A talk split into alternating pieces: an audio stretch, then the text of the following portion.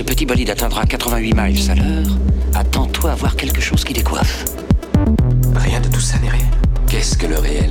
Le réel n'est seulement qu'un signal électrique interprété par ton cerveau. Le pouvoir génétique est la force la plus terrible que la planète ait connue, mais vous la maniez comme un enfant qui a trouvé le flingue de son père. Voyons si une capacité de pousser de 10% permet le décollage. Et 3, 2, 1. Chers auditeurs, chères auditrices, bienvenue dans ce nouvel épisode de Science, Art et Curiosité, le, podcast du Mumons. Aujourd'hui, comme très très souvent, je suis au quai 5, donc à l'hôtel Van der Valk. Et il y a quand même une petite différence par rapport euh, à mes autres fois au Van der Valk. C'est que aujourd'hui, je ne bois pas ma chère triple carmélite. Aujourd'hui, je bois de l'eau et du thé glacé. Et vous le verrez, cette, euh, cette petite surprise n'est pas la seule que je vous réserve aujourd'hui avec mon invité du jour. Donc j'ai la chance d'accueillir pour la première fois dans les podcasts Jean-Noël Missa. Bonjour Jean-Noël. Bonjour Maxime. Tu vas bien? Très bien, merci pour cette invitation. Avec très très grand plaisir. Alors aujourd'hui, on va parler transhumanisme et, cher auditeur, chère auditrice, comme je te le disais, deuxième surprise, ce n'était absolument pas le sujet prévu initialement. Alors, juste pour la petite histoire, hein, à la base, j'avais prévu avec Jean-Noël de faire un, podcast sur l'histoire de la psychiatrie, puisque Jean-Noël est intervenu euh, dans le cadre d'une conférence au musée de l'université sur ce sujet. On s'installe à la brasserie, on commence à discuter, et il me dit, eh bien, écoute Maxime, en fait, euh, je peux parler de l'histoire de la psychiatrie si tu veux, mais pour l'instant, mon sujet de prédilection, c'est le transhumanisme. Est-ce qu'on ne ferait pas un podcast là-dessus? Et tu le sais, cher auditeur, chère auditrice, c'est un sujet qui me parle beaucoup, dont j'aime parler aussi. Et donc me voilà embarqué dans un podcast complètement imprévu. Alors, comme chaque fois, on a préparé, Jean-Noël et moi, le podcast, mais même là encore, j'ai pas mal de surprises que je vais partager euh, avec toi, cher auditeur et chère auditrice, tout simplement parce que Jean-Noël m'a dit ça, je peux en parler, ne t'inquiète pas, mais ne m'a pas dit ce qu'il allait me dire. Donc je vais réagir très souvent en live et j'espère, bah, cher auditeur, chère auditrice, que tu prendras autant de plaisir que moi à partager ce moment avec Jean-Noël. Encore merci pour ça, Jean-Noël. Alors, avant de parler du transhumanisme, Jean-Noël, est-ce que euh, tu peux te représenter rapidement pour que l'on sache qui tu es, quel parcours tu as et comment tu es arrivé à t'intéresser au transhumanisme Oui, bien sûr. euh, je suis médecin et philosophe de, formation, actuellement directeur de recherche euh, au FNRS rattaché à, l'ULB. Et j'ai commencé mes premiers sujets, en fait, euh, en philosophie des sciences, c'était la philosophie des neurosciences. J'ai écrit une thèse sur le sujet. Et puis, euh, travaillant avec euh, mon collègue et ami Gilbert Rotois euh, dans un centre de recherche en bioéthique, j'ai été amené à m'intéresser à des questions de bioéthique. Et les sujets les plus classiques comme l'avortement ou l'euthanasie, même s'ils étaient intéressants, ne me passionnaient pas parce que j'avais déjà les réponses et le reste était du domaine de la, de la politique et du lobbying. Et donc, euh, j'ai trouvé ce thème euh, du transhumanisme, c'est-à-dire de l'amélioration de l'humain, au début des années 2000, où le, sujet devenait de plus en plus important euh, aux États-Unis, puisqu'on sait que ce mouvement est né dans les pays an- anglophones. Alors, justement, pour qu'on soit tous raccords sur le terme, ça me paraît important. Est-ce que tu peux nous définir ce qu'est le transhumanisme et ce que l'on entend par là?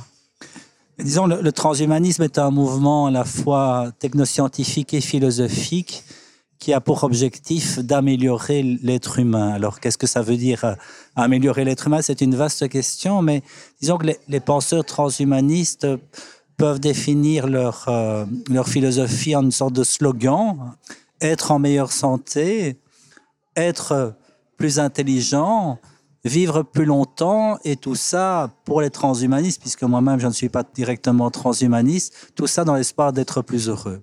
Et donc, il y a vraiment cette quête de bonheur via la technologie et via l'augmentation de l'humain au final. Tout à fait. C'est euh, Nick Bostrom a, a écrit euh, au début de sa carrière parce que Nick Bostrom est un, un des chefs de file du transhumanisme. Il y a actuellement deux. Il y a beaucoup de penseurs transhumanistes, mais les deux chefs de file historiquement, c'était d'une part Nick Bostrom et puis Julian Savulescu, qui sont tous les deux aujourd'hui professeurs à l'université de, de Oxford. Et euh, Bostrom, au début de sa carrière, donc ça devait être euh, à la fin des années 90, a écrit une lettre d'utopie où il invite euh, les humains du, du début du XXIe siècle à participer au bal. Et le, bal, c'est le, bal de la transformation technoscientifique. Il dit que nous devons tous euh, utiliser à la fois la liberté euh, morphologique la liberté procréatrice pour s'auto-transformer. Alors, tu le disais, il y a, on a parlé de plein d'œuvres durant la préparation, mais il y en a quelques-unes qui t'ont quand même pas mal inspiré. Euh, et je parle d'œuvres de science-fiction. Donc, tu parlais de ton collègue Gilbert Rotois. Donc, justement, il y a une œuvre là qui, qui t'a beaucoup inspiré. On en parlera euh, tout de suite. Tu parlais aussi de Stanislas Lem avec Solaris. Oui. Et de Blade Runner, donc de Philippe Cadic, avec Pourquoi les androïdes rêvent-ils de moutons électriques? Est-ce que tu peux euh, nous dire un petit peu ce que ces trois œuvres t'ont apporté dans ta réflexion? Mais à titre personnel, euh, mon œuvre de science-fiction préférée, c'est en dehors de 2001, l'Odyssée de l'espace, mais qui est une œuvre cinématographique, enfin, dont le scénario a été coécrit par Arthur C. Clarke et, euh, euh, Stanley Kubrick. D'ailleurs, c'est Arthur C. Clarke qui dit que la Terre est notre berceau, mais que aucun adulte ne reste toute sa vie, toute sa vie sur Terre. Alors, Blade Runner est inspiré évidemment d'un ouvrage, sans doute le, chef-d'œuvre de Philippe Cadic, même s'il écrit plusieurs chefs-d'œuvre. Euh, Est-ce que les, les, les, androïdes rêvent de moutons électriques? Et ce film est extraordinaire dans la mesure où euh, la plupart des humains ont quitté la Terre pour aller vivre sur d'autres planètes et restent euh, sur Terre les, les, pauvres, en fait, les spéciaux, comme le, les appelle Philippe Cadic, donc ceux qui n'ont pas eu les moyens de partir. Et les humains qui ont quitté euh, la Terre ont emmené avec eux des androïdes qui leur servent de domestiques, disons, mais certains androïdes sont revenus sur Terre pour s'amuser. Et euh, le héros du livre est un chasseur de tête et qui est chargé d'éliminer les, androïdes. Et ce qui est fantastique, c'est que dans cet ouvrage, les androïdes rêvent de devenir humains et que la faune et la flore ont complètement, pratiquement complètement disparu, ce qui fait que les animaux biologiques à l'ancienne euh, n'existant plus, eh bien, on crée des sortes d'animaux euh, électriques, hein, des animaux cybernétiques, et d'où le titre euh, Pourquoi est-ce que les androïdes rêvent de moutons électriques et ça fait un parallèle avec d'autres œuvres dont on a déjà parlé dans, dans le podcast. Hein. Je pense à ce jeu vidéo Horizon, donc euh, Zero Dawn et euh, le second Forbidden West, où justement, ben, toute la biosphère a peu à peu été remplacée, pour plein de raisons différentes, hein, mais euh, par des animaux euh, au look complètement cybernétique, donc vraiment des, des machines qui jouent le rôle d'animaux qui vont purger la planète de toute sa pollution, en fait. Donc on voit des parallèles avec toutes ces œuvres euh, qui sont assez intéressantes. Oui, oui, tout à fait. Alors, euh, il y a une autre œuvre que j'aurais aimé euh, mentionner, puisque tu parlais de, mon collègue et ami euh, Gilbert Autois qui nous a quittés il y a, quelques années, malheureusement. Gilbert Autois est un, philosophe belge, philosophe de la technique. Et dès le départ, en fait, Gilbert Autois était fasciné par la science-fiction. Et de formation, il était à la fois philosophe et il avait aussi fait des études de philologie romane. Donc, rien ne le prédisposait à parler de la, technoscience. Et pourtant, dans, sa thèse, qui avait pour thème l'inflation du langage dans la pensée contemporaine, toute la dernière partie de la thèse est consacrée à la philosophie de la technique, parce qu'il considérait que les, philosophes de sa génération, c'est-à-dire les philosophes des années 70, on peut penser à Deleuze ou à Derrida, se perdaient, ou même en Allemagne à Heidegger, se perdaient dans le langage et ne voyaient pas l'importance de la technique qui avait la capacité de transformer, thème tout à fait d'actualité, transformer l'environnement, mais aussi transformer l'homme lui-même. Et, ce thème de la transformation de l'homme, qui est en fait le thème du transhumanisme, a été le, fil conducteur, le fil rouge de toute l'œuvre d'Autois, qui écrit après sa thèse et après un ouvrage philosophique important, Le signe et la technique, un ouvrage sur la philosophie de la technoscience, écrit un livre de science-fiction, Species Technica, qui sera édité 20 ans plus tard, au début des années 2000. Excellent.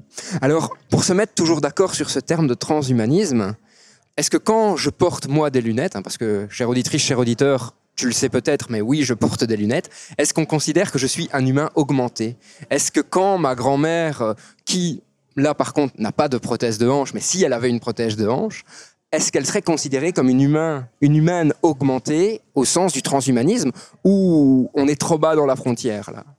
Alors, oui et non. Enfin, pour ma part, il faut faire la, distinction entre la médecine classique, qui est une médecine thérapeutique, et donc l'objectif des médecins depuis Hippocrate a été de trouver des solutions pour guérir les malades, ou au moins pour atténuer les douleurs. Donc, avec des lunettes, d'une certaine façon, tu portes des lunettes non pas pour améliorer ta vision, mais parce que ta vision n'est pas parfaite. Donc, des lunettes. Euh, le golfeur, euh, j'ai oublié son nom, mais ce golfeur très très connu. Euh, euh, On connaît que Tiger Woods. Tiger Woods, c'est ah ben, ça. Il, il, a, il, a, il a fait une opération au niveau des yeux pour améliorer sa vision, alors que sa vision était déjà bonne. Là, on pourrait parler d'amélioration. Mais c'est, à mon avis, un des, un des moteurs principaux de la transformation en cours de l'être humain, c'est-à-dire un effacement des frontières entre la médecine classique, est une médecine thérapeutique, et ce qu'on pourrait appeler la médecine d'amélioration, c'est-à-dire qu'on a constaté depuis euh, quelques décennies que euh, grâce au progrès de la biomédecine et technosciences, on peut bien sûr trouver des médicaments ou des technologies biomédicales pour euh, résoudre des problèmes médicaux, donc pour aider à soigner des gens, mais souvent, ces mêmes médicaments ou ces mêmes technologies pouvaient aussi être utilisés pour améliorer certaines fonctions physiques et mentales de l'être humain. Et donc, il y a un effacement des frontières entre la médecine thérapeutique et la médecine euh, d'amélioration. Je pourrais donner quelques exemples. Avec plaisir. Disons l'exemple euh, dans le domaine du sport, par exemple, euh, l'érythropoïétine, le PO, est bien connu aujourd'hui. Elle est connue parce que des sportifs l'ont utilisé pour se doper, mais au départ, l'érythropoïétine était une molécule de synthèse qui stimulait la formation de globules rouges dans la moelle osseuse. Et donc, ça peut être utilisé évidemment pour soigner, pour aider des patients qui souffraient de, euh, d'anémie, hein, anémie d'origine rénale, puisque l'érythropoïétine est produite par, au niveau du rein. Et donc, on a, on a utilisé effectivement le PO à la fin des années 90, notamment le docteur Conconi, qui était hématologue à l'Université de Ferrara, pour soigner des patients anémiques. Mais le docteur Conconi était en même temps euh, membre du comité du CIO italien, du comité olympique italien, il s'occupait d'athlètes, et il s'est dit que le PO pouvait aussi permettre à des athlètes italiens, notamment des cyclistes, d'améliorer, de, doper leur performance. Hein. Et on pourrait multiplier les exemples. Euh, disons, le, des amphétamines comme la ritaline peuvent être utilisées pour soigner des adolescents qui ont des troubles attentionnels, qui ont du mal à, suivre ce que le professeur dit au cours, mais si un adulte euh, ou un adolescent plus ou moins normal prend des amphétamines, eh bien, il va aussi doper ses fonctions cognitives, doper son attention et pouvoir être beaucoup plus efficace. Et on sait qu'aujourd'hui, certains étudiants, mais il ne faut pas cibler que les étudiants, il y a aussi des académiques, des professeurs d'université, des chercheurs qui utilisent ces produits pour être plus, plus efficaces au travail. Là, ce sont des, des exemples qui restent dans le domaine de la pharmacologie. Rien de nouveau sous le soleil d'une certaine façon. Mais quand on passe d'exemples liés à la pharmacologie, à des exemples de technologie médicale, par exemple la thérapie génique, là, on comprend que ce qui est en jeu, ce n'est pas simplement du dopage transitoire, mais c'est une modification en profondeur de la structure euh, biologique de l'être humain, et on le voit avec euh, l'avènement, par exemple, de, du CRISPR, CRISPR-Cas9, qui été euh, ce nouvel outil technologique qui a été découvert il y a quelques années par Jennifer euh, Doudna et Mademoiselle Charpentier, euh, donc deux chercheuses, l'une française, une américaine, et qui ont trouvé euh, une nouvelle technologie qui existait d'ailleurs dans le vivant pour modifier, recombiner l'ADN de l'être humain, ce qu'on pouvait déjà faire, mais pas avec un tel degré de, de précision. Alors, on le voit donc, il y a déjà des cas où la médecine traditionnelle devient peut participer à une médecine augmentée ça nous ramène quand même à euh, OK, on peut le faire, mais pourquoi on le fait? Et cette question, on va l'aborder euh, très très vite. Mais surtout, hein, on a vu qu'au final, il y a deux thèmes assez centraux dans le transhumanisme. D'une part, on en a déjà parlé, c'est l'immortalité. Et d'autre part, c'est quitter notre berceau. Je voudrais qu'on prenne juste un tout petit peu de temps pour détailler ces deux thèmes. Le premier étant l'immortalité, mais je dirais pourquoi l'être humain a envie d'être immortel? On a toute une série de livres et de films qui nous montrent qu'au final, l'immortalité, ça peut être extrêmement chiant. On voit des gens complètement désespérés parce qu'ils ne peuvent plus mourir. Alors certainement que les 100 premières années, tu es très heureux. Les 200 suivantes, c'est cool. Et après, il y en a même qui cherchent un moyen pour à un certain moment, euh, Mm. se détruire. Et donc, pourquoi l'humanité, maintenant dans son histoire, recherche cette quête d'immortalité? Et surtout, qui cherche cette quête d'immortalité? Parce que personnellement, moi, j'ai pas nécessairement envie de devenir immortel. Mais je me pose quand même la question qui a envie de devenir immortel? Alors, bien sûr, mais c'est un vieux rêve, c'est pas un rêve récent, c'est un, un rêve qui est lié à toutes les grandes religions et déjà on, le, on retrouve ce thème de l'immortalité dans le mythe de, de Gilgamesh et dans toutes les régions il y a cet espoir de vie après la mort. Donc c'est pour ça qu'on peut considérer que euh, le transhumanisme est une sorte de religion euh, technoscientifique. Alors Bon, il y a une certaine naïveté à, considérer que la technoscience, en tout cas à court terme, pourra nous rendre immortels. Je pense que c'est un, un rêve euh, inaccessible, mais néanmoins, si on en croit les, les biogérontologues contemporains, et c'est une autre donnée, les scientifiques qui s'intéressent à, la fin de la vie et au vieillissement d'un point de vue biologique considèrent que le vieillissement n'est pas un phénomène inéluctable. Et on a pu ainsi prolonger euh, la durée de vie de, de certains organismes vivants, des organismes plus simples, mais, mais même euh, des souris. On a pu, il y a d'ailleurs le, prix de la souris Mathusalem qui a été créé par un, scientifique transhumaniste qui s'appelle, euh, ils sont toujours souvent très hauts en couleur, ces, philosophes et ces scientifiques transhumanistes. Donc, il a créé, ce prix de la souris Mathusalem pour récompenser l'équipe de scientifiques créant la souris transgénique qui aurait la plus grande durée de vie. Et donc, on, on étudie ça au niveau euh, génétique, mais aussi au niveau épigénétique avec l'espoir à, moyen terme de pouvoir prolonger la vie. Mais prolonger la vie de quelques décennies, ce n'est pas l'immortalité. Alors, le, deuxième terme, il est, il est moins connu et on, associe moins souvent le transhumanisme avec euh, la conquête de l'espace. Et pourtant, c'est un thème qui est euh, au cœur du transhumanisme dès le départ, hein, avec euh, notamment le, le mouvement extropien. Et donc, cette idée que, bon, j'avais cité Arthur C. Que la Terre est notre berceau, mais aucun adulte ne reste dans son berceau toute sa vie. Donc, l'idée que si on prend au sérieux la question de la survie de l'humanité, et bien même s'il faut s'occuper de la Terre, parce qu'on a beaucoup de problèmes sur Terre, et ça les transhumanistes généralement ne, ne nient pas, il faut s'occuper du climat, etc. Trouver des solutions pragmatiques, parfois aussi des solutions technoscientifiques, ils ne sont pas transhumanistes pour rien. Mais au-delà de ça, si on prend au sérieux la question de la survie de l'humanité à long terme, il faut envisager de partir ailleurs et donc de quitter la planète pour euh, maintenir la vie humaine et même la vie d'autres espèces, mais sur d'autres euh, planètes ou, dans l'espace.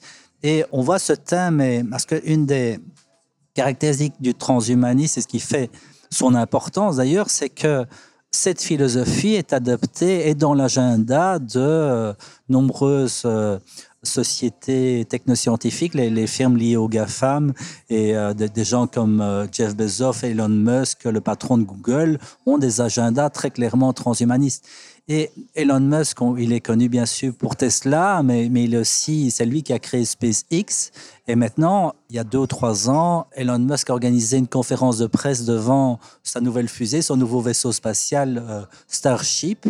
Et que disait-il en, quelques minutes aux auditeurs présents, donc dans, dans son ranch au Texas Il disait, voilà, il y a deux possibilités pour l'être humain. Donc c'est une vision un peu manichéenne, mais bon, il faut aller au-delà de ce manichéisme. Mais il y a- deux possibilités. Soit on reste sur Terre et alors les risques, c'est la disparition de l'être humain pour tous les risques existentiels, l'apocalypse nucléaire, le climat, etc., etc. Soit, eh bien, on transforme, et c'est l'objectif philosophique d'Elon Musk, qui, semble naïf, mais qui, à mon avis, ne l'est pas. Tout dépend de l'échelle temporelle. Si on parle en termes de décennies ou de avant la fin du siècle, euh, son rêve, c'est de créer une cité sur Mars avant la fin du siècle. Euh, il est très probable que ça ne se réalisera jamais. Mais si on, pense à long terme, ou même à très long terme, à ce moment-là, ça change. Et ce que veut Musk, en fait, c'est de transformer l'espèce humaine en espèce euh, multiplanétaire et la société humaine en une société spatiale. Donc, c'est vraiment le, rêve de Musk qui, qui reprend là euh, le rêve des premiers penseurs transhumanistes. Il y a un terme qui est revenu plusieurs fois dans, dans ce que tu nous as raconté, c'est naïveté. Et dans notre discussion, ça, ça transparaissait aussi. Est-ce que justement, euh, tu trouves que, alors que ces gens sont a priori, euh, en tout cas moi mon impression, et dis-moi si je me trompe, les, les gens peut-être, les, en tout cas les, les- les très intelligents de la planète. Hein. Ils sont plutôt dans, en termes d'intelligence et dans le terme de vision, euh, plutôt vers le haut que vers le bas. Après, on peut discuter de la vision qu'ils ont, mais en tout cas, ils sont plutôt vers le haut. Mais pourtant, tu me parles de naïveté. Comment tu fais coexister ces deux termes ensemble, en fait? Alors, bon, je parle de naïveté, mais il faut nuancer parce que les meilleurs penseurs transhumanistes sont loin d'être euh, naïfs. Hein, des, penseurs comme Nick Bostrom euh, ou même euh, Elon Musk lui-même, ce ne sont pas des êtres naïfs, ce sont des êtres sans doute idéalistes et qui défendent une sorte d'optimisme technoscientifique sans doute exagéré. Alors, c'est naïf si, encore une fois, on pense à, court terme, mais moi, j'ai été fort inspiré par euh, la philosophie de mon, ami et collègue Gilbert Retois, qui, dans sa thèse de doctorat et puis euh, dans son livre, euh, sans doute son ouvrage le plus important, Le signe à technique, paru en, en 83, pose la question suivante, qui est une question philosophique qui peut sembler naïve aussi, mais qui est loin d'être naïve, c'est qu'en sera-t-il de l'être humain dans un million d'années? Alors, il faut déjà être optimiste pour considérer qu'il y aura encore euh, des êtres humains dans un million d'années, mais on voit bien deux choses. On voit bien qu'il n'y a, aucune réponse possible à cette question. C'est une question sans réponse, mais c'est une question qui mérite d'être posée, puisque effectivement, si, on, retourne en arrière, qu'on voit l'évolution de l'être humain, les, premiers sapiens, c'est il y a, il y a 300 000 ans, et les, ancêtres de, de l'être humain, c'est il y a plusieurs millions d'années. Donc, si on existe depuis plusieurs millions d'années, on peut poser la question, euh, et sur une échelle cosmique, quelques millions d'années, c'est une période extrêmement courte. Donc je pense que si on prend au sérieux la question de, la survie de l'espèce humaine à long terme, bien sûr, il faudra résoudre tous les problèmes sur Terre, mais la Terre aussi est condamnée, le système solaire aussi est condamné à disparaître. Donc si on, on est inspiré par cet objectif qui est très louable de la survie de l'espèce humaine et de la vie, eh bien, partir à la conquête de de l'espace me semble quelque chose de, légitime. Et on voit qu'on n'est pas simplement là au niveau du fantasme, donc c'est pas simplement de la naïveté, puisque Musk, euh, on aurait pu le considérer naïf en 2003 quand il est, cher, il est parti en Russie euh, en voulant acheter une, fusée euh, aux Russes, et les, Russes ont refusé de lui, vendre cette fusée. À ce moment-là, il a décidé de créer sa propre société pour construire des fusées. Et donc, on, on voit là le, ça avait l'air naïf comme objectif, mais enfin, il a créé SpaceX. Les, premiers les premières euh, tentatives d'envoyer une fusée dans l'espace ont été des échecs jusqu'en 2008, où à la quatrième tentative, la fusée a bien décollé. Et il a obtenu un contrat avec la NASA pour envoyer des astronautes sur la Station spatiale internationale. Et maintenant, Musk au-delà de ses rêves d'envoyer Starship sur Mars de façon indépendante, il a un contrat avec la NASA. Donc la NASA, c'est quand même sérieux. Ils sont pas, les scientifiques de la NASA ne sont pas des êtres naïfs, je pense. Et donc, ils veulent retourner sur la Lune. Euh, c'est tout le projet Artemis. Et ensuite, avec l'ambition d'aller sur, sur, Mars. Tout à fait. Revenons deux secondes à ce thème de l'immortalité, parce que on a répondu à euh, pourquoi on voudrait devenir immortel, mais pas à qui. Alors, tu as parlé dans, ton intervention précédente des GAFA, hein, donc c'est Google, Microsoft, euh, Amazon, euh, etc., qui, qui sont connus pour avoir des, personnes qui influencent le mouvement transhumaniste. Et on le sait aussi, ces GAFA sont des sociétés qu'on peut qualifier de capitalistes, donc où le profit monétaire, donc économique, est le plus important. Et donc, est-ce qu'il n'y a pas un lien entre la quête de l'immortalité et une espèce de croissance économique infinie pour les personnes qui disposeraient de cette immortalité je donne un exemple très concret. J'avais lu il y a quelques mois que euh, si des personnes avaient fait un investissement d'un ou deux dollars sur un compte titre bien particulier aux États-Unis dans les années 30, à l'heure actuelle, ils seraient multimillionnaires juste par les taux d'intérêt. Mhm. Et donc, est-ce que c'est pas ce qu'ils cherchent au final? C'est avoir un intérêt sur une durée tellement longue que euh, leur fortune va euh, fructifier et fructifier Alors, je ne suis pas sûr que les. Bon, il y a évidemment des liens évidents entre le, transhumanisme et le capitalisme. Ce n'est pas un hasard si la plupart des grandes sociétés euh, capitalistes ont embrassé cette philosophie du transhumanisme. Mais si on prend les acteurs hein, du transhumanisme, des gens comme Musk ou Bezos, je pense que le, ce qui les motive, c'est pas de thésauriser, c'est pas d'accumuler l'argent, c'est ils, ont des objectifs. encore une fois, ces objectifs peuvent paraître naïfs, mais même avec des objectifs naïfs, on peut avancer. Et donc, on peut bien sûr être critique par rapport à la personnalité de Bezos ou de, Musk, la façon dont il traite euh, son personnel, la façon dont il ouvre euh, la porte aux conservateurs sur, euh, sur les réseaux sociaux. En dehors de ça, si on juge de son activité entrepreneuriale, enfin, moi, je trouve que on doit être impressionné et les objectifs, encore une fois, sont des objectifs euh, presque idéalistes. Je crois qu'il y a une forme euh, d'idéalisme chez Musk et chez Bezos. Bezos, lui, c'est pas son rêve n'est pas d'envoyer des êtres sur Mars, c'est de construire des colonies dans l'espace, hein, sur le modèle euh, d'ingénieurs aux États-Unis des années 70, ou vraiment de, créer des sortes de grandes stations euh, spatiale internationale où des, milliers ou des dizaines de milliers ou des centaines de milliers d'êtres humains pourraient vivre euh, entre, euh, en gravité autour de, différentes planètes. Et donc, je, ne pense pas que l'argent soit le, motif premier de, de ces penseurs euh, transhumanistes. Et d'ailleurs, ils ne sont pas tous. Euh, enfin, il y a de grandes différences même au sein de la politique, la philosophie politique des transhumanistes, puisque au départ, c'est un mouvement qui est né dans les années 60 aux États-Unis avec vraiment euh, une philosophie libertarienne, c'est-à-dire une philosophie l'état minimal tel qu'elle a été théorisée par Bob Nozick dans son bouquin Anarchie, État, Utopie. Donc l'État veilleur de nuit qui assure la sécurité des citoyens, qui assure que les contrats soient bien exécutés. Au-delà de ça, tout le reste est la responsabilité du, citoyen. Donc, on est parti d'une philosophie très à droite, hein, la philosophie de, Thatcher et de, Reagan et de Clint Eastwood dans ses premiers films, à une, philosophie avec euh, le transhumanisme après une autre dimension dans les années 90 avec euh, l'émergence de Nick Bostrom qui a créé l'Association mondiale du transhumanisme avec James Hughes qui est un philosophe euh, philosophe américain également. Cette association mondiale du transhumanisme est devenue H+, hein, l'humain augmenté au début des années 2000 et là euh, il a pris une orientation académique, c'est-à-dire les transhumanistes se sont trouvés dans des, universités. Euh, on a créé l'université de la singularité et la philosophie transhumaniste, comme je l'ai dit, été reprise par des grandes corporations. Et donc là, il y a vraiment un changement, aussi un changement politique, parce que pour des gens comme euh, Bostrom, en tout cas théoriquement, la technologie pour tous. Et Musk aussi, il veut que tout le monde puisse aller sur Mars. Alors c'est peut-être des faits, mais je pense qu'il y a une grande part d'idéalisme aussi chez ces penseurs transhumanistes, donc il ne faut pas les réduire euh, à un vulgaire capitalisme euh, qui ne serait intéressé qu'à l'argent et à...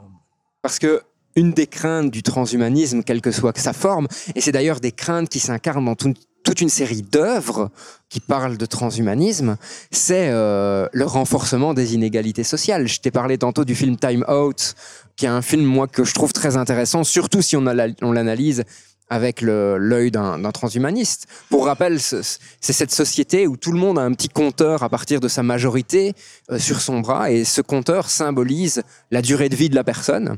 À l'anniversaire de majorité, cette personne reçoit un an de salaire, donc un an de vie et à partir de ce moment-là, si le compteur arrive à zéro, la personne meurt. Et mhm. donc, tu as des gens qui peuvent s'échanger du temps plutôt que de l'argent et tu as des personnes qui, dans leur coffre, euh, on voit un personnage où il dit ah ça euh, c'est mon premier million d'années. Mhm. Enfin ça n'a aucun sens. Mais le transhumanisme dans sa philosophie pourrait permettre ça, c'est-à-dire euh, faire en sorte que on ait une durée de vie extrêmement bien définie, que cette durée de vie soit très très proche ou très très lointaine. Eh bien c'est un des risques qui est mis en avant donc encore une fois, pour moi, le moteur de cette transformation en cours de l'être humain, qui n'en est qu'à ses débuts, c'est l'effacement des frontières entre le, le thérapeutique et, la médecine d'amélioration. Et donc, de ce point de vue-là, le transhumanisme est une sorte de, catalyseur qui peut euh, accélérer cette transformation en cours, mais, mais ce n'est pas le moteur. Et donc, effectivement, on voit euh, ces grandes corporations, Google par exemple, investir euh, dans tous les sujets de pointe, l'intelligence artificielle, on en parle beaucoup aujourd'hui, euh, les robots, la prolongation de la vie, on, investit massivement et on va engager des chercheurs à la pointe dans, dans tous ces domaines. Mais au-delà de ça, il y a d'autres philosophies possibles pour accompagner cette transformation technoscientifique qui est en cours. Et à l'opposé du mouvement transhumaniste, il y a un mouvement qui a été appelé bioconservateur. Moi, je préfère parler de philosophes naturalistes. Et vous avez des, philosophes qui défendent euh, euh, l'idée que on ne peut pas utiliser la biomédecine pour améliorer l'être humain, qu'il faut respecter le donné naturel. Donc cette idée du respect du donné naturel, même si à mon avis elle, ne tient pas la route, est, au cœur de la philosophie naturaliste ou, bioconservatrice. Des auteurs, par exemple comme Michael Sandel, qui est un, philosophe de Harvard, un très bon philosophe, qui a participé d'ailleurs à un rapport du comité euh, de bioéthique américain, President Council on Bioethics, en 2002-2003, puisque le, le transhumanisme a, connu un essor considérable à la fin des années 90, au début des années 2000. Il y a un certain nombre de philosophes qui ont commencé à s'intéresser à ces questions. Des philosophes qui au départ ne s'intéressaient pas du tout à la biomédecine. Par exemple, je pense à Francis Fukuyama, qui est un philosophe politique américain, Michael Sandel, ou encore euh, en Europe, Jürgen Habermas, ont commencé à écrire sur ces questions du transhumanisme, généralement pour, pour critiquer et s'opposer à ce mouvement. Ce des penseurs bioconservateurs. Et alors, j'ai oublié la, question, en fait. Mais ah oui, c'était l'accroissement des inégalités. Et donc, les, risques que mettent en avant ces penseurs bioconservateurs, c'est d'abord les risques pour la santé. Effectivement, si on utilise la biomédecine à des fins d'amélioration, il faudra bien des garde-fous pour être sûr qu'il n'y ait pas d'erreurs et d'accidents, ce qui est inévitable parce que il faut jamais oublier, comme le disait Claude Bernard, que la médecine reste empirique. Et donc, même si on comprend le fonctionnement des gènes, si avec des outils comme euh, CRISPR-Cas9, on modifie le génome de, futurs embryons humains, le risque, c'est de créer des embryons avec des anomalies graves. Et ça, comment réagira la société, la presse par rapport à cela? Donc, ça va être à la fois très long et un processus empirique. L'autre risque, le premier risque pour la santé, l'autre risque, c'est le risque d'accroître des inégalités. Alors, c'est sans doute inévitable dans, dans, un premier temps, sauf que à ce jour, euh, moi, c'est ce que je dis quand je ne suis pas transhumaniste, donc moi, ça m'intéresse, mais je ne suis pas... Justement, où tu te places entre le transhumanisme et le bioconservatisme Moi, je serais plutôt un penseur libéral, à, savoir que c'est à chacun à se déterminer s'il a envie ou non d'utiliser la technoscience pour s'auto-transformer, puisque les, les, deux grands... Euh, objectifs des penseurs transhumanistes, c'est de créer une liberté morphologique, donc de pouvoir s'auto-transformer, prendre la forme que l'on veut, et liberté procréatrice, c'est-à-dire transformer ses enfants euh, par toutes les, technologies euh, biomédicales possibles, notamment CRISPR-Cas9, mais sans doute bien d'autres. Et donc là, effectivement, il va y avoir un risque d'inégalité, sauf qu'à ce stade, il n'y a rien. Donc l'homme augmenté, à ce stade, n'existe pas. Si on prend les, quatre grands thèmes de la médecine d'amélioration, le premier thème, c'est, et là je suis les, les, chapitres du, du, rapport qui a été produit par le président Council on, on Bioethics en 2002, rapport intitulé Au-delà de la thérapie, les quatre chapitres qui structurent l'ouvrage, des enfants parfaits, c'est-à-dire le, thème de l'eugénisme, donc euh, sélectionner ou modifier l'ADN d'embryon humain, donc tout ce qui tourne autour de l'eugénisme. Premier thème. Deuxième thème, améliorer les performances sportives, qui est un, thème mineur, mais néanmoins intéressant symboliquement. Le thème, bien sûr, qui est au cœur du transhumanisme, de prolongation de la vie. le quatrième thème, c'est modifier les fonctions cognitives et morales, donc modifier l'humeur par des médicaments, par des, des technologies qui toucheraient directement au système nerveux central. Et donc, à ce stade, il n'y a pas de l'humain augmenté n'existe pas, et donc on, reste au niveau des fantasmes. Ça ne veut pas dire que, moi je pense qu'à court terme, il ne va pas avoir de grandes transformations de l'être humain. Je pense je suis peut-être plus optimiste, et on, le voit d'ailleurs aujourd'hui, qu'il y, a des bouleversements incroyables et très très rapides en intelligence artificielle. Hein, après une longue phase de sommeil, l'intelligence artificielle se réveille pour l'être humain, si un jour ça se passe, cette transformation, ça va être extrêmement lent. Bon, bien sûr, le risque, c'est de, créer des inégalités, puisque euh, au départ, euh, seuls les, plus riches auront accès à ces modifications euh, technoscientifiques. Mais voilà, je crois que ça ne doit pas être. c'est l'argument de. Comment ça s'appelle C'est pas John Harris, c'est un autre philosophe. Jonathan Glover, voilà. Jonathan Glover, qui est un, un, très très bon philosophe, très subtil en fait, qui n'est pas directement transhumaniste, mais qui est plutôt libéral comme moi. Et donc, le, on sait que la pensée libérale, c'est euh, basé sur le principe du tort. Donc, euh, tant qu'on ne fait pas du tort à autrui, il n'y a pas de problème moral. Donc, s'auto-transformer par euh, donc, la liberté morphologique par définition.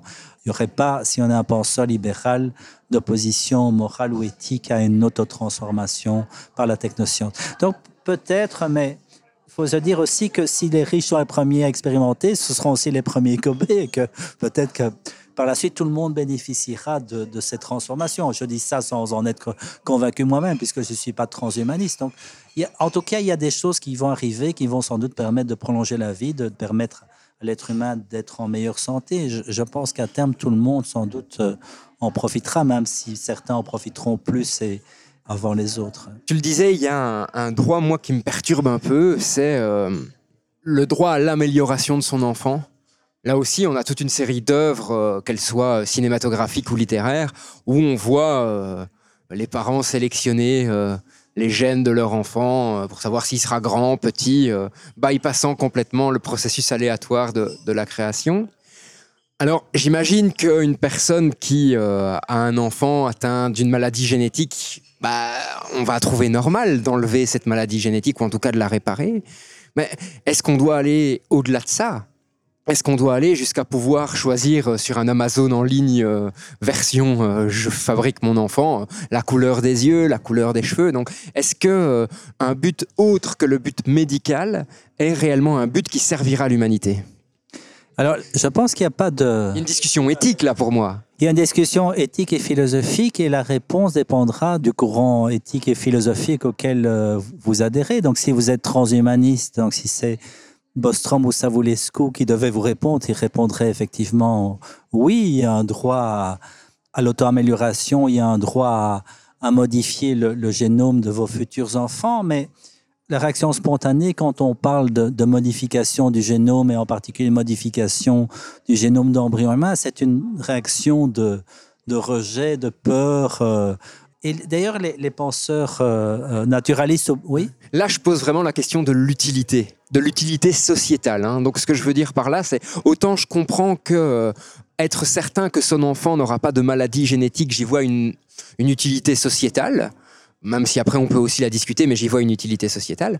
Que son enfant, s'assure qu'il ait les yeux bleus ou les yeux verts, j'y vois pas d'utilité sociétale.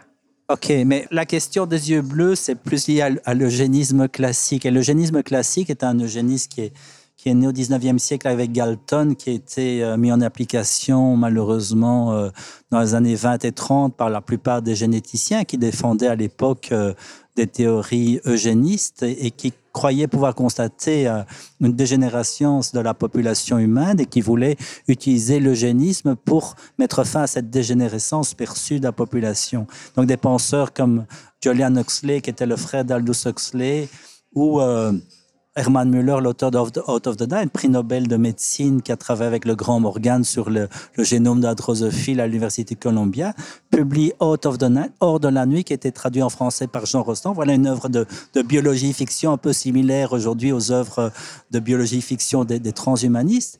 Et dans ce bouquin, Hors de la nuit, eh bien, il considère que le progrès de l'eugénisme est lié à une maîtrise de la procréation médicalement assistée, qui à l'époque n'existe pas, mais il prévoit la fécondation in vitro, la sélection du...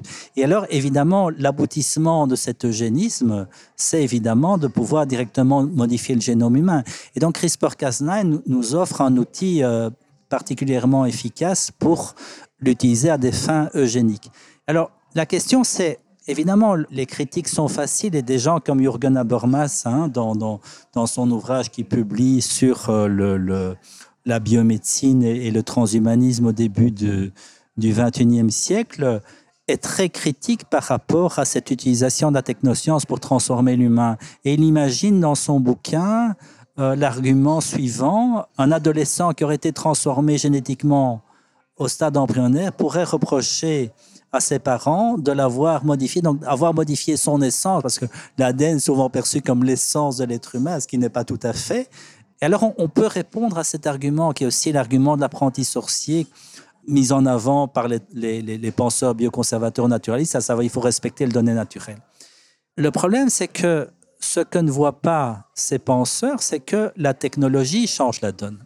Tant que vous n'avez aucune technologie permettant de modifier le génome de vos enfants, la question ne se pose pas. Moi, j'ai eu deux enfants à la fin des années 90. À aucun moment, évidemment, je ne me suis posé la question du gène de mes futurs enfants.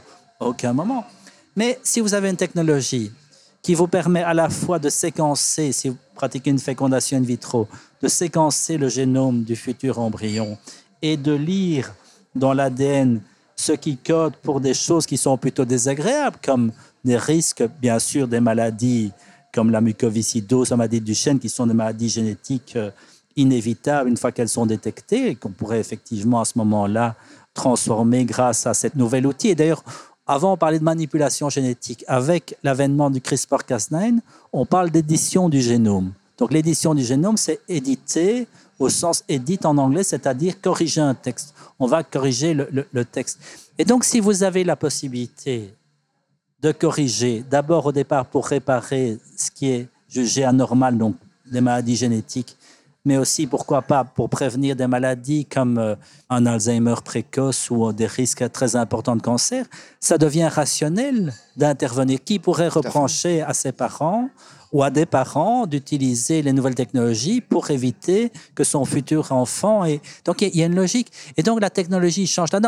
elle ne donne pas la réponse, mais elle dit qu'il y a des nouvelles questions qui se posent à partir du moment... Avant, on ne pouvait rien faire, donc on ne fait rien. Donc on espère que ça se passera bien. Mais à partir du moment où de nouvelles responsabilités, et donc il faut bien que quelqu'un décide si on intervient ou pas. Et donc, on peut renverser la question d'Abermas et imaginer, peut-être au début du 22e ou du 23e siècle, dans une société où la plupart des parents ont choisi d'utiliser ces technologies ou des technologies du futur pour s'assurer que l'enfant aura le meilleur futur possible. On pourrait imaginer des parents bioconservateurs ou naturalistes qui refusent, ou des parents bio, disons, qui refusent toute transformation technoscientifique et l'enfant dire à 15 ans, mais enfin... Euh, pourquoi vous ne m'avez pas donné Pourquoi vous m'avez pas donné ces avantages qu'ont tous les, autres enfants de, mon quartier? Voilà, donc on peut... Les réponses sont, ne sont pas évidentes et, et souvent les gens, quand ils parlent d'éthique ou de bioéthique, ont l'impression que l'éthique est là pour donner la réponse et qu'il y a une réponse. En fait, c'est pas comme ça du tout. En fait, l'éthique montre qu'il y a plein de questions, qu'on n'a pas les questions et les réponses ne sont pas objectives et dépendent de, de philosophie. Euh. Alors, qui est mieux? Est-ce que c'est Michael Sandel qui a raison? C'est Michael Sandel qui défend le respect de naturel ou c'est Elon Musk? Là, c'est une question de sensibilité personnelle, c'est presque une question d'esthétique. Donc, on va au-delà de l'éthique. Ce sont des philosophies différentes et on ne peut pas dire que alors comment ces deux philosophies vont exister Comment ces deux enfants, un qui peut être parfait euh, à définir la perfection, mais en tout cas euh, où il n'a aucun risque de maladie, il a peut-être été optimisé au niveau musculaire, peut-être même on peut parler d'optimisation au niveau de l'intelligence. Est-ce qu'on pourra atteindre ça On ne le sait pas, mais voilà. Et cet enfant où les parents ont fait le choix de ne pas l'optimiser, et donc comment les deux sociétés vont pouvoir coexister aussi alors? Mais ce ne seront sans doute pas. Enfin, moi je ne suis pas futurologue, mais encore une fois, je l'ai dit, la médecine est empirique, donc ces, avancées, vont, ça va se faire très très lentement avec ces erreurs, et peut-être qu'on ne modifiera jamais le génome. On fera des tentatives et puis on renoncera, c'est une possibilité aussi. Mais sinon, la coexistence est, possible, comme elle est aujourd'hui possible euh, à travers la variation simplement naturelle liée au génome. Donc, il ne faut pas non plus considérer qu'on va créer l'enfant parfait. On va simplement essayer d'améliorer, mais cet enfant sera toujours imparfait, sera toujours euh, mortel. Peut-être qu'il vivra un peu plus longtemps, mais voilà. Donc la perfection, c'est une, une quête. Euh, inatteignable, ça n'a pas de sens évidemment. Mais c'est naturel que les enfants aient, envie de, du meilleur pour leurs futurs enfants. Et si ce meilleur, je n'en sais rien, passe par une modification du génome, alors euh, pourquoi pas? Mais moi, je reste sceptique par rapport à toutes ces avancées qui, de toute façon, seront extrêmement lentes. Tu en as parlé brièvement et je trouve que c'est intéressant de le réintroduire maintenant, c'est le cas du dopage. Oui. La première question qu'on s'est posée, euh, en tout cas que tu m'as posée en fait, hein. donc la première question que tu m'as posée, c'est pourquoi on trouve que ce n'est pas bien le dopage? Donc tu as donné toute une série d'exemples, hein, avec le PO par exemple, qui illustrait euh, cette différence entre la médecine pour guérir et la médecine pour augmenter. Mais répondons à cette question, pourquoi on trouve que ce n'est pas bien de se doper aujourd'hui? C'est la question que je pose, et généralement si on pose la question à à des personnes dans la rue, elles vont répondre ce n'est pas bien parce que parce que c'est triché. Effectivement, les, athlètes qui se dopent ne, respectent pas les règles euh, mises au point par les autorités sportives. Mais encore une fois, on pourrait modifier ces règles. Et puis les deux autres euh, réponses qui viennent, c'est que il faut respecter l'équité sportive. Les athlètes doivent concourir sur un pied d'égalité. S'il y en a qui se dopent et d'autres qui ne se dopent pas, c'est injuste. Tombe sur cette question d'équité hein, et l'équité d'égalité. l'équité- l'équité sportive. Et enfin, la, la troisième réponse qui est tout à fait euh, pertinente, c'est les risques pour la santé. Mais alors, moi, ce que j'essaie de montrer dans un, un petit livre que j'ai publié, c'est que cet argument de l'équité sportive et cet argument de la santé, en fait, sont mis en avant, en fait, pour défendre euh, la vraie question de pourquoi c'est pas bien de se doper, c'est parce que les, ceux qui considèrent que c'est pas bien de se doper défendent consciemment non, souvent de façon non consciente, une philosophie bioconservatrice ou naturaliste, c'est-à-dire qui considère qu'il faut respecter le donné naturel et que dès lors, l'athlète doit gagner la compétition en se basant sur son propre talent naturel, bien sûr, qui aurait été amélioré par l'entraînement, mais en respectant des règles naturelles et sans recours à l'artifice. Et là, ça veut dire que sur la question de la, médecine d'amélioration, sur, tu parlais de, de médecine de pente, c'est un peu ça, même, même si on en est au- aux prémices et qu'il n'y a encore rien de très, très convaincant. On peut, on peut prendre de la ritaline, mais c'est pas ça qui va te rendre plus intelligent, ni qui va te rendre beaucoup plus performant. Enfin voilà, c'est un début. Et Sans doute qu'on aura un jour des, des, des technologies qui nous seront vraiment utiles. Donc il y a tout un débat entre transhumanistes, euh, bioconservateurs sur est-ce qu'on peut utiliser la biomédecine à des fins non thérapeutiques. Et dans le domaine du sport, on ne voit pas que en fait toute la philosophie du sport est une philosophie bioconservatrice ou naturaliste, implicite. Hein, quand on lit la- l'AMA, l'AMA aurait dû faire rédiger son code de, déontologie par Michael Sandel, qui est un vrai philosophe, qui aurait pu donner des arguments. Mais là, c'est une sorte de, voilà, c'est comme ça, ça a toujours été comme ça, on peut pas prendre de... Alors que dans, plein d'autres domaines de la vie professionnelle, si un chercheur prend des dopants cognitifs avec les nouvelles... Peut-être qu'il y aura certaines réticences, mais globalement, il n'y a pas une opposition franche de la société, même si des, étudiants en première année médecine prennent de la ritaline et que moi, je à la fin de cet examen contre l'antidopage, on va se moquer de moi, on va pas reprocher aux étudiants d'avoir pris de la ritaline. Et donc, c'est accepté. Euh, Jean-Paul Sartre a, a écrit euh, certains ouvrages de philosophie, comme la, critique de la raison dialectique, généralement les ouvrages les plus obscurs d'ailleurs, euh, en, en prenant des, des amphétamines. Il prenait du maxiton même à haute dose. Donc personne ne va reprocher à Sartre ou à Mick Jagger de, de, de, de, rentrer sur scène en se défonçant. voilà, donc il y a toute, toute cette période. de- Mais dans le sport, il y a une sorte de tabou comme ça, mais ce tabou en fait vient de... Pourquoi est-ce qu'on on est contre le dopage? Ben, Parce qu'on défend implicitement une philosophie euh, bioconservatrice. Mais alors les conséquences... Le sportif est mis un peu sur un piédestal d'idéal à atteindre de façon naturelle, en quelque sorte, par l'effort, non? Oui, mais, mais que veut dire cette idée Alors, Imaginons, moi je n'ai pas d'opposition à ce que dans le domaine du sport de compétition, on prône une philosophie bioconservatrice. Le problème, c'est que ça ne marche pas et qu'on est incapable de faire respecter les règles. Et donc, on sait très bien que euh, dans toutes les époques, eh bien, certains athlètes ont réussi à prendre des produits et qu'il y a toujours un produit qui n'est pas détectable. Et donc, les athlètes continuent à se doper. On est scandale après scandale et on fait semblant de s'indigner, mais ça a toujours été comme ça. Ça a été comme ça depuis le départ. À l'époque de, de Copy, sur le, sur le Tour de France, Copy prenait des amphétamines et puis c'était les corticoïdes avec, avec Bernard Thévenet et toute la génération des années 70. Donc, je ne parle pas d'Eddie Merckx. Parce que je, quand on me pose la question, est-ce que vous pensez qu'Eddie Merckx a pris des produits dopants Je dis que Dieu n'a pas besoin de prendre de produits dopants. Donc et donc voilà, mais à- dans toutes les époques, on a vu, peut-être pas une majorité, mais de nombreux sportifs prendre, prendre des produits dopants. Et donc, le, imaginons que cette philosophie qui sert d'arrière-fond aujourd'hui au sport de compétition, et on peut l'accepter, mais on pourrait avoir une philosophie libérale, une philosophie transhumaniste pour le sport. Je ne dis pas que c'est souhaitable. Je dis qu'actuellement, il y a une immense hypocrisie parce qu'on impose cette philosophie. Et si ça marchait, si on parvenait effectivement à convaincre ou à mettre hors de circulation tous les athlètes qui trichent et qui prennent des produits dopants, qui gagnerait la compétition? Ben, L'athlète le plus doué naturellement. Et donc le sport de compétition serait une discipline où on mettra en évidence les inégalités naturelles. Est-ce qu'on a vraiment envie que le sport, aujourd'hui, au début du 21e siècle, est-ce qu'il n'y a pas d'autres valeurs à mettre en évidence que les inégalités naturelles? Alors certains aujourd'hui défendent, euh, comme Alex Moron en Suisse ou euh, d'autres philosophes ou d'autres médecins, d'autres scientifiques, défendent une, une autre conception du sport où effectivement la science ou la technoscience ou la, biomédecine pourrait aussi jouer un rôle. ce qui est le cas aujourd'hui. Enfin, on le voit avec euh, Lance Armstrong, euh, qui était, euh, on a parlé du plus grand scandale dans l'histoire du sport, mais à l'époque d'Armstrong, plus de 90% des coureurs sur le Tour de France prenaient des produits. Donc voilà, il a gagné, pas simplement parce qu'il était meilleur que les autres, et qu'il était à la pointe au niveau où, où considérait effectivement, que faut-il pour que un athlète soit performant. Donc, est l'Agence mondiale antidopage considère que le dopage est contraire à l'esprit du sport.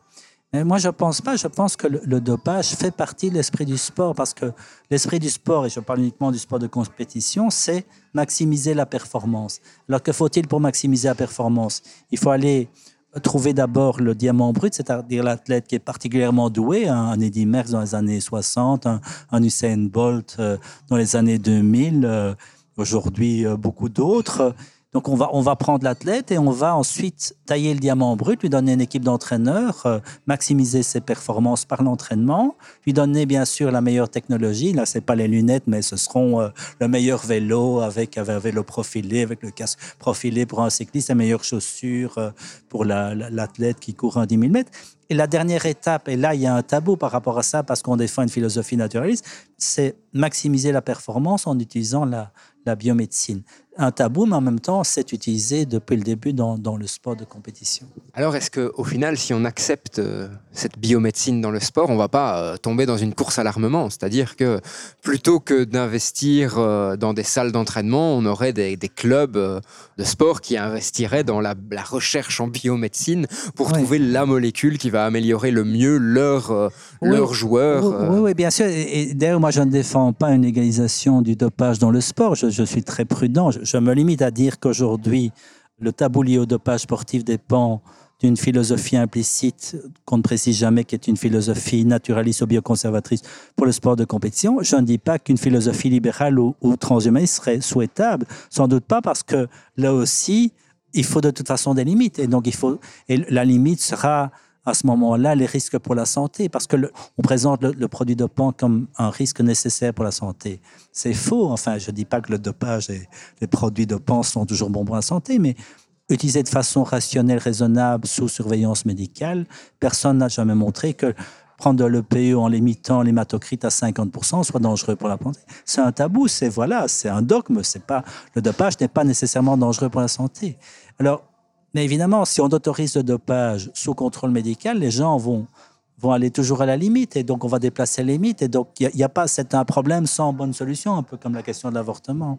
Est-ce que tu trouves, et on arrive à la fin du podcast, donc on, on va vraiment tomber maintenant dans des questions peut-être un petit peu plus euh, de vue du dessus, hein, Métaphysique. mais euh, est-ce que tu trouves qu'il y a suffisamment de philosophes qui réfléchissent aux questions du transhumanisme, du bioconservatisme aussi, euh, où euh, pour l'instant c'est un petit peu des épiphénomènes euh, parce que bah, voilà, il- quel- un philosophe est tombé là-dessus un petit peu comme toi où tu te dis euh, bah, voilà les questions d'éthique de base ne me passionnaient pas donc j'ai été dans, dans, dans une éthique qui me correspondait non, non, plus. Aujourd'hui, au- autant au début des années 2000, il y avait assez peu de philosophes, surtout dans les pays francophones, autant aujourd'hui, c'est un, un- un phénomène qui est très débattu, non seulement par des, des philosophes, mais aussi par des scientifiques, et c'est devenu un, un sujet euh, extrêmement commun. Et non, non, il ne manque certainement pas de commentateurs. Non, non, bien sûr. Super. Tout un pan dont on n'a pas nécessairement beaucoup parlé, je voudrais qu'on en parle brièvement, c'est la cybernétisation. Donc on a vu hein, qu'on pouvait euh, s'éditer euh, biologiquement, mais on peut aussi s'éditer mécaniquement.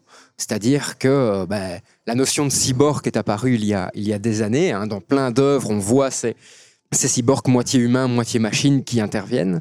Est-ce que tu penses que euh, notre société humaine évolue vers ça, où, des personnes seraient capables de s'enlever un bras pour se mettre un bras mécanique qui leur donnerait plus de force, plus de pouvoir en quelque sorte?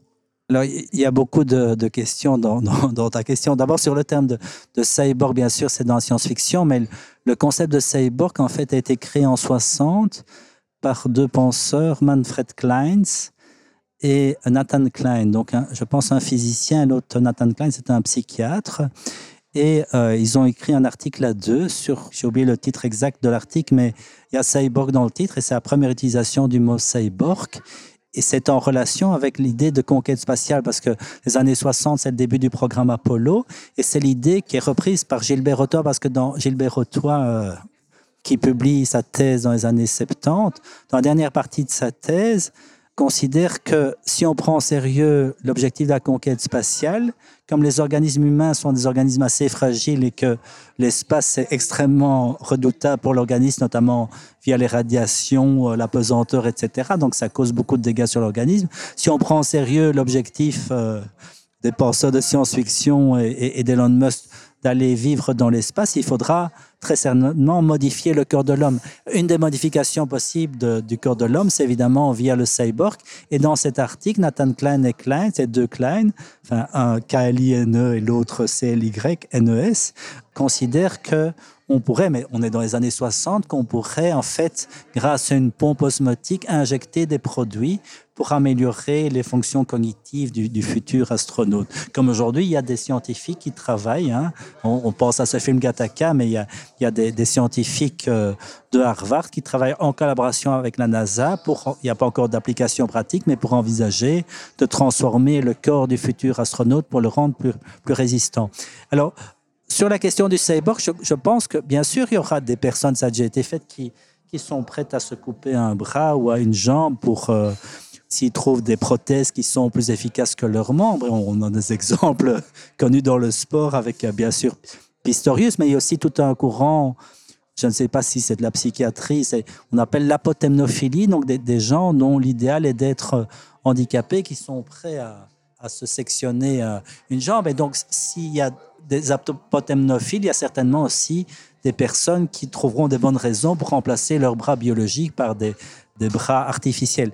Cela dit, je pense que le, cyborg n'est pas ce qui va être prédominant parce que, comme l'a écrit Andy Clark, nous sommes des, naturellement des cyborgs. Hein, Naturally Born Cyborg, c'est un, un, bouquin d'Andy Clark et considère que on n'a pas besoin, enfin, le projet de Musk qui a créé une société pour euh, d'interface cerveau-machine, je pense que on n'aura pas besoin d'intégrer la, machine euh, au cerveau. On l'a déjà avec les intelligences artificielles, avec l'iPhone, qui sont des. des, J'ai pas besoin d'avoir euh, le contenu de, l'iPhone dans, dans, dans, mon cerveau. C'est simplement pas utile. Euh, donc je pense que c'est pas.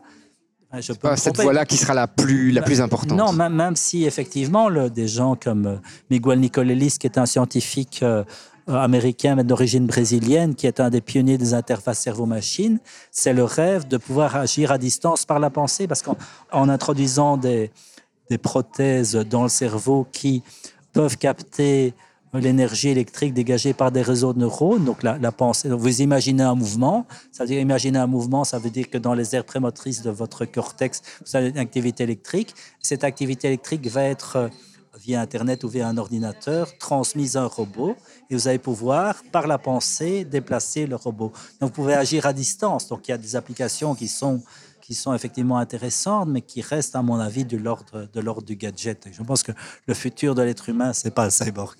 Alors, on arrive bientôt à la, à la fin de ce podcast. Ce que je te propose, c'est ce fameux moment citation dont je t'ai parlé. Donc, nous dire une phrase qui, toi, résonne en toi et qui euh, t'évoque le sujet du transhumanisme dont on a parlé aujourd'hui Mais peut-être en, fidèle disciple, en tout cas après ça, je suis devenu un, disciple de Gilbert Rotois après sa mort. J'ai toujours beaucoup aimé sa philosophie, mais j'ai travaillé sur d'autres sujets. Mais Gilbert, contrairement à moi, était un penseur transhumaniste, mais contrairement aux autres penseurs transhumanistes classiques, je veux dire, c'est un penseur transhumaniste qui mettait l'accent sur le très très long terme. Et il avait une phrase qui m'a marqué et qui est centrale, je pense, sur le thème du transhumanisme, c'est que le futur est opaque. Donc personne ne peut dire ce qui va se passer, peut-être oui, dans quelques années, mais dans 20 ans, dans 50 ans, au début du 21e siècle, et a fortiori dans, dans un million d'années, personne n'est... Donc cette idée que le futur est opaque, je trouve, est un élément central qui prône à, la modestie et qui, qui est là pour euh, s'opposer à, à, toutes les idéologies, qu'elles soient technoscientifiques ou naturalistes. Bien, Jean-Noël, merci beaucoup pour euh, cette discussion. Pour, euh, je trouve que ça fait beaucoup aussi avancer les choses de, de pouvoir confronter tous ces avis, de réfléchir à euh, qu'est-ce que va nous apporter en tant que société humaine ce transhumanisme et qu'est-ce qu'il ne va pas nous apporter? Cher auditeur, chère auditrice, j'imagine que toi aussi, tu, bah, tout ça te, te, fait réfléchir. Donc si tu as des réflexions, n'hésite pas à les, les partager euh, sur notre euh, page Facebook euh, ou tous les, les, autres médias que l'on utilise. Et on se retrouve dans deux semaines pour le prochain épisode de Science, Art et Curiosité, le podcast d'une Lumons. Encore une fois, Jean-Noël, merci beaucoup. Merci à toi, Maxime. Et à très très bientôt. À bientôt. Tu viens d'écouter un épisode du podcast du Mumons. Et franchement, j'espère qu'il t'a plu. D'ailleurs, si en passant, tu veux me faire un retour ou si tu as des idées d'amélioration, surtout n'hésite pas à nous contacter. Tu peux aussi devenir notre ambassadeur et faire découvrir ce podcast tout autour de toi. Si tu as des idées de sujets ou si tu souhaites enregistrer un épisode, surtout n'hésite pas à nous contacter. Rendez-vous sur le site internet mumons.be ou sur la page Facebook du Mumons.